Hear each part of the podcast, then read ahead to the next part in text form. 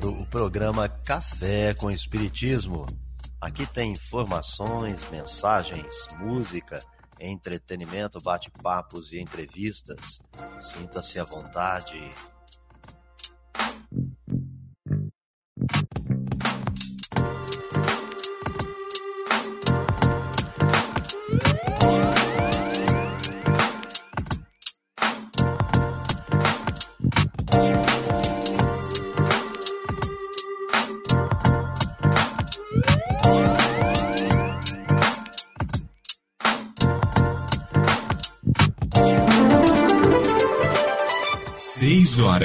E trinta e quatro minutos.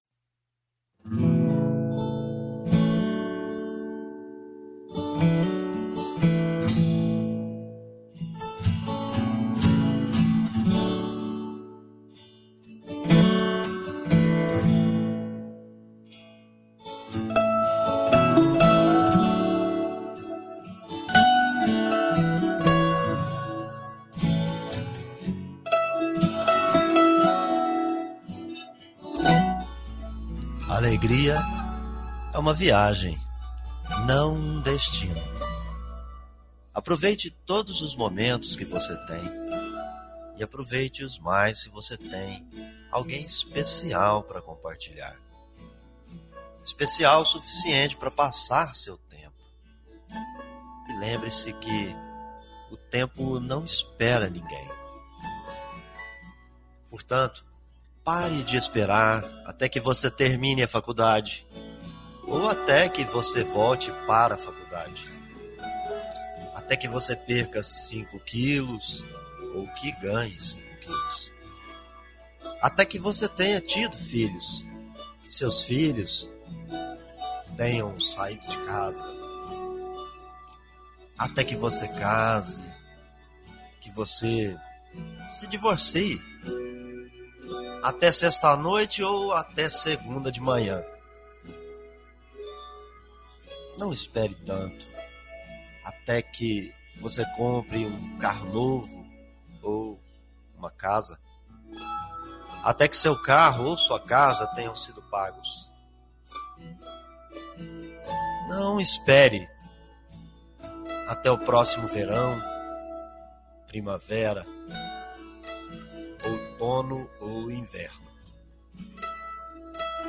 Até que você tenha se aposentado? Ou até que essa música toque? Não espere até terminado o seu drink, até que você esteja sóbrio de novo, até que você morra e decida que não há hora melhor para ser feliz do que agora mesmo. A alegria é uma viagem, não um destino. Curta o seu dia, que estará cheio de coisas boas.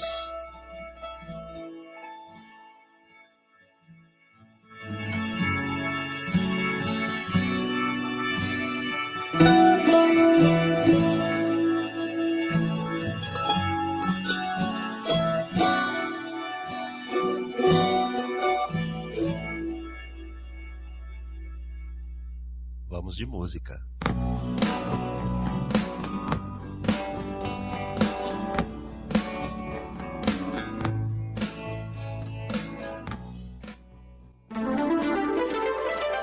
Seis horas e trinta e sete minutos.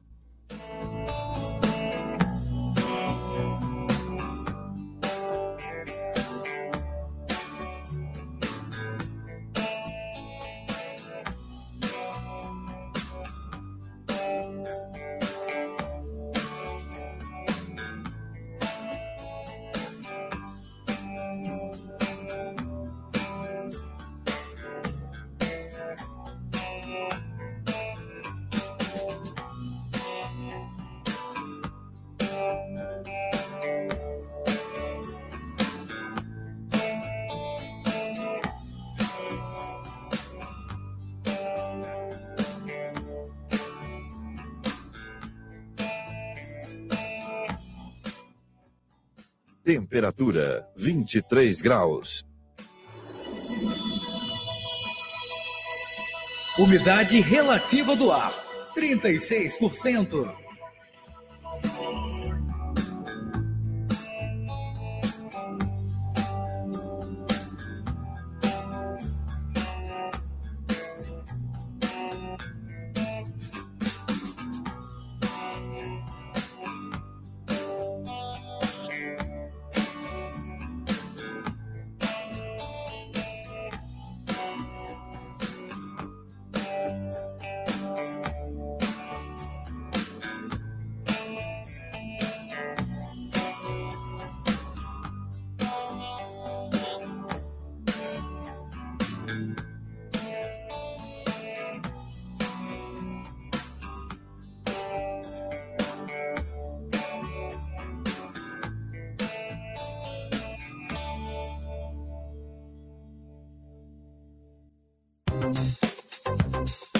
Notícias do Brasil e do mundo é aqui no Café com Jornal.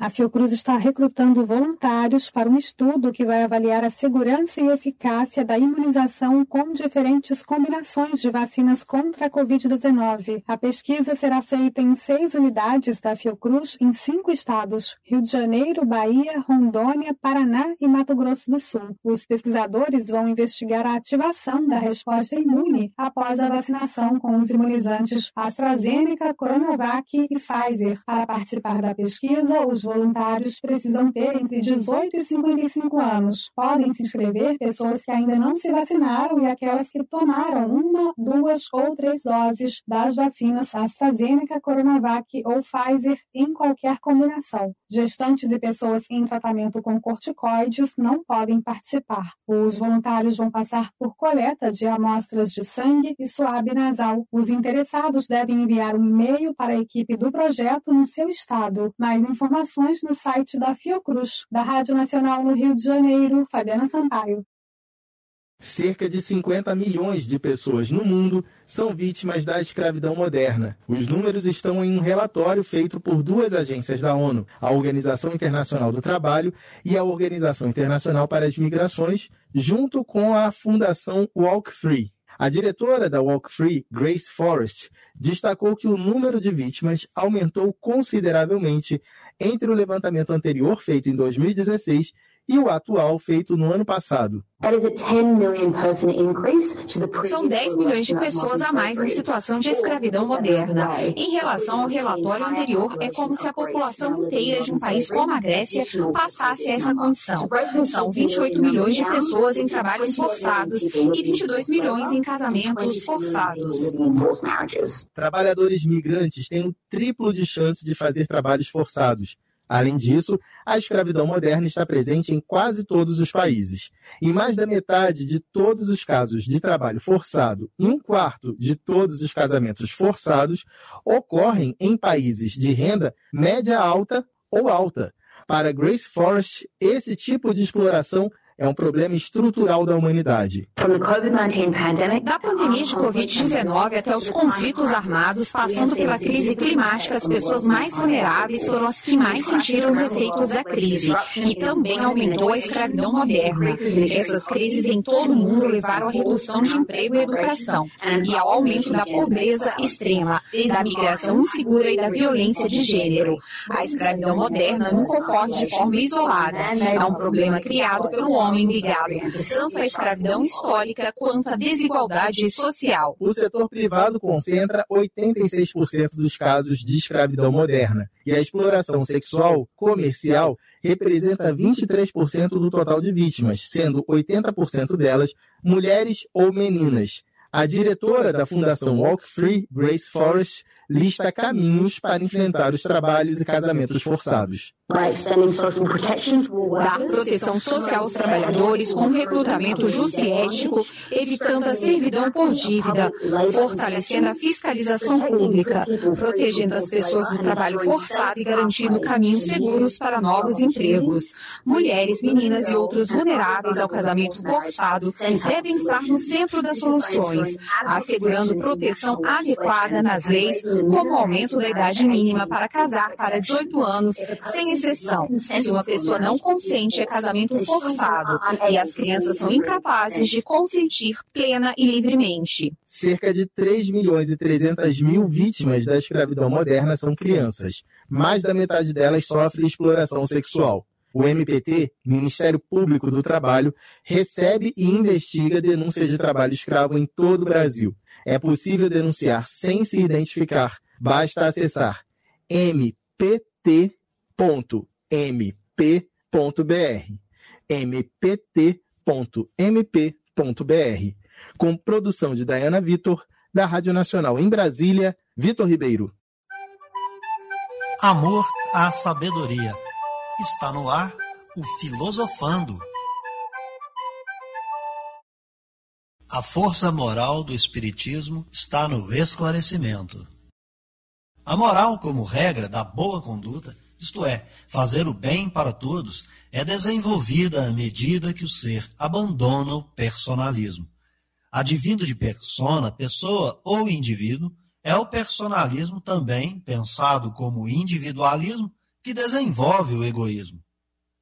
Autoproteção, autopreservação, autopiedade, entre outras, são derivações dessa imperfeição moral.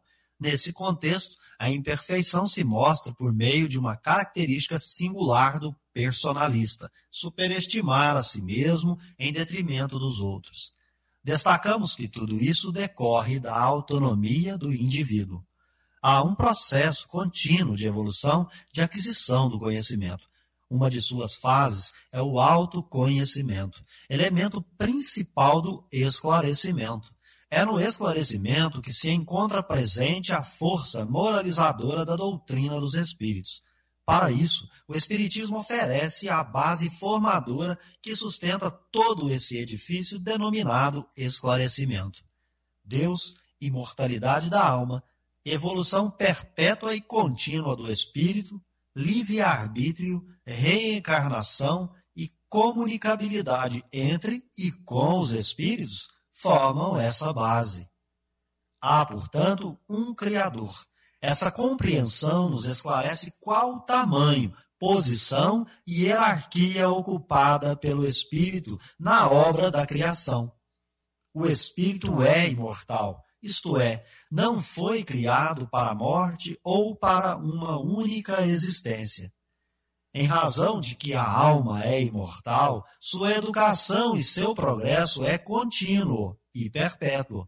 A aquisição de conhecimento é como que uma lei natural. Nesse processo, o espírito evolui, fazendo escolhas segundo os conhecimentos que adquiriu. As escolhas fazem parte do processo de esclarecimento e evolução do espírito. Portanto, é preciso que existam possibilidades para se fazer novas escolhas, ocasião em que o que foi aprendido seja colocado em prática por meio das tentativas, dos erros e dos acertos, corrigindo e progredindo. Essas oportunidades não ficam restritas a uma única existência, elas são sucessivas, muitas, milhares. Trata-se da reencarnação. No processo de aprendizado, da aquisição do conhecimento, o ser não está desamparado nem entregue a si mesmo, ou à própria sorte, como diriam alguns. Há espíritos por toda parte, e entre eles há solidariedade. Os espíritos se comunicam e querem o fazer para, de alguma forma, ajudar que não se cometa os mesmos erros. Por isso, por meio das suas comunicações com os espíritos, é possível aprender pela observação. Constata-se assim que existem espíritos felizes, infelizes e endurecidos. É por aí que se constatam também as consequências geradas pelas imperfeições morais dos espíritos e o reflexo das qualidades adquiridas e que foram colocadas em prática, proporcionando um progresso mais rápido ao ser. Tudo isto, nesta etapa da evolução, pode se resumir da seguinte maneira: Por que estamos na Terra? O que viemos fazer aqui? Para onde iremos após essa vida?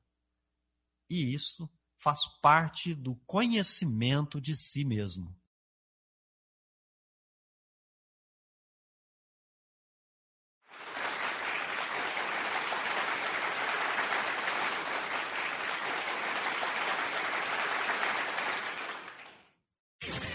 Rádio não mente. O rádio é a mídia que você pode confiar. Nosso compromisso com a verdade está acima de tudo e os resultados do que é divulgado é muito mais que real. A instantaneidade e a imensa abrangência do rádio faz dele o principal veículo de comunicação, com credibilidade a passos largos, disseminando sempre boas ideias e trazendo ao público o que é confiável e real. Quem está no rádio se destaca. Uma mensagem da Rádio Web e TV Revelare.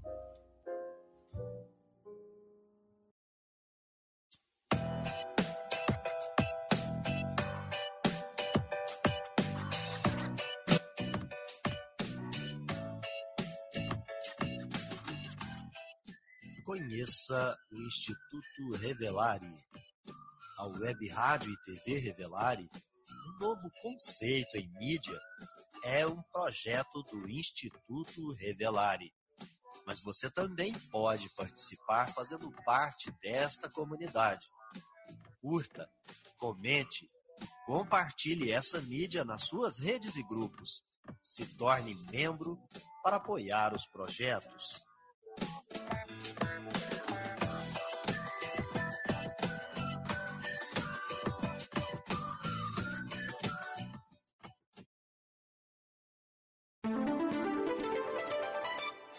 Horas e cinquenta minutos. Temperatura 23 graus.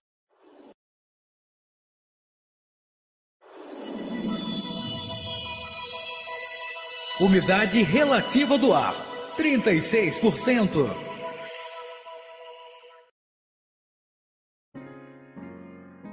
Café com Espiritismo.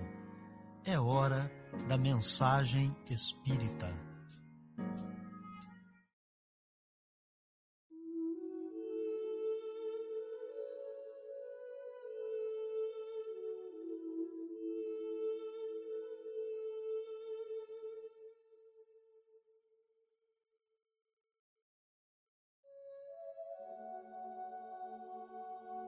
Educação moral segundo o Espiritismo.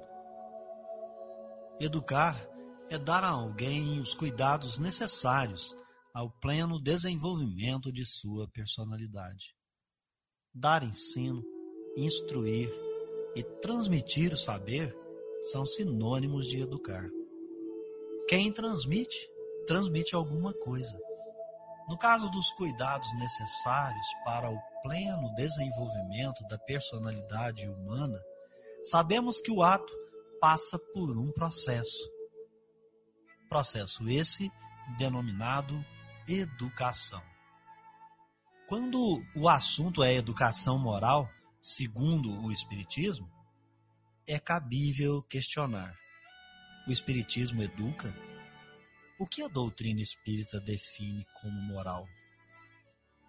pesquisando nas obras produzidas por Allan Kardec, especialmente em O Evangelho segundo o Espiritismo, iremos nos deparar com tópicos onde seu autor denominou de Instruções dos Espíritos.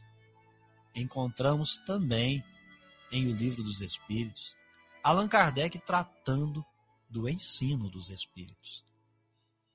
Portanto, se deduz que o Espiritismo educa por meio do ensino dos Espíritos, isto é, de suas instruções. Resta saber, então, quais assuntos ou temas são objeto do ensino e das instruções dos Espíritos. Trata-se da doutrina espírita, ou seja, um conjunto de comportamentos que, tornados hábitos pelo indivíduo, o levam a viver bem. No entanto, a racionalização, coisa diferente de racionalidade, levará a diversas indagações que desvirtuam o sentido objetivo que se pretende atingir. Para manter o intérprete no curso, esclarecemos que as comunicações destacadas por Allan Kardec sobre espíritos felizes, infelizes e endurecidos demonstram que o modo como cada um conduziu suas encarnações pretéritas repercutem na sua vida espiritual. Trata-se, pois, das consequências de natureza moral. Por isso, é imperativo definir moral segundo o Espiritismo. E isso nos permite compreender a educação moral também segundo o Espiritismo. Em O Livro dos Espíritos, o ensino destes espíritos, cujo degrau é de superiores, não deixam dúvidas. A moral é definida como regra da boa conduta. E nesse caso, se conduz bem aquele que sabe definir e fazer diferença entre o bem e o mal. O bem é fazer tudo tendo como objetivo o bem de todos. Fazer tudo para o bem de todos é observar a lei divina. O bem é tudo o que está conforme à lei de Deus, e o mal é tudo que infringe essa lei. No plano da educação moral, segundo o Espiritismo, é preciso levar em conta dois pontos cruciais: o livre-arbítrio e a autonomia do espírito. Nesse caso, o ser humano, antes de tudo, precisa crer em Deus, isto é, compreender seus atributos, sua perfeição. Chegado a esse ponto, é preciso querer saber. Para saber, isto é, para conhecer, todo indivíduo possui a faculdade da inteligência. E é ela quem permite discernir, fazer diferença entre o bem e o mal. É preciso destacar que esse discernimento está sempre em relação com o acervo de conhecimento adquirido pelo espírito, o seu patrimônio, aquela verdadeira propriedade que ele levará após o desencarne na matéria. Por fim, alguém poderia dizer. Mas mesmo com a inteligência e o aprendizado, é possível errar, uma vez que tudo está correlacionado com o conhecimento adquirido. Em O Livro dos Espíritos, há resposta objetiva e categórica a esse sofisma. De forma alguma.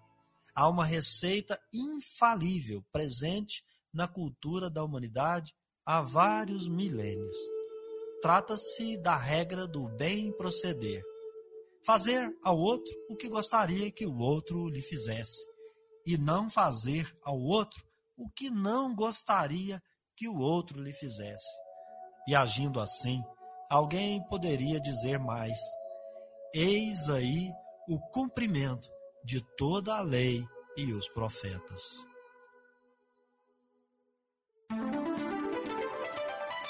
6 horas e 57 minutos.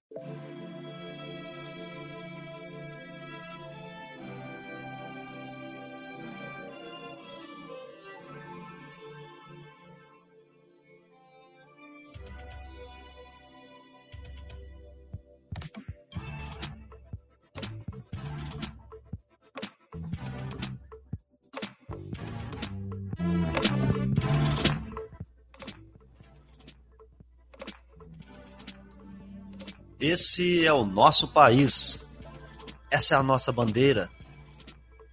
É por amor a essa pátria Brasil que a gente segue em fileira. Queremos que abrace essa terra. Por ela, quem sente paixão, quem põe com carinho a semente para alimentar a nação. Amarelos são os campos floridos, as faces agora rosadas se o branco da paz se irradia, vitória das mãos calejadas. Esse é o nosso país. Queremos mais felicidades. No céu deste olhar, cor de anil, no verde esperança sem fogo, bandeira que o povo assumiu. A ordem é ninguém passar fome. Progresso é o povo feliz. A reforma agrária é a volta do agricultor à raiz porque é esse o nosso país. Música Ordem e Progresso, interpretada por Bete Carvalho e letra de Zé Pinto.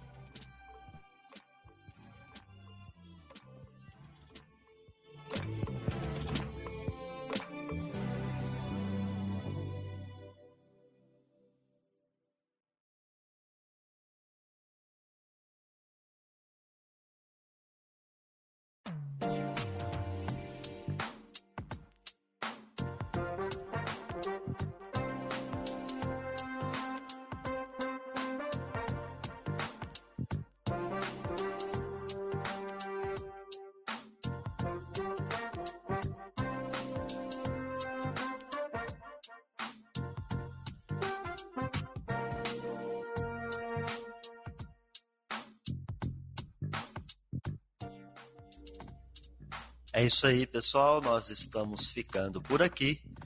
Pedimos que você se inscreva no nosso canal, deixa o seu comentário, sugestão, impressão. Desejamos do fundo da nossa alma um ótimo dia para você e até o próximo Café com Espiritismo.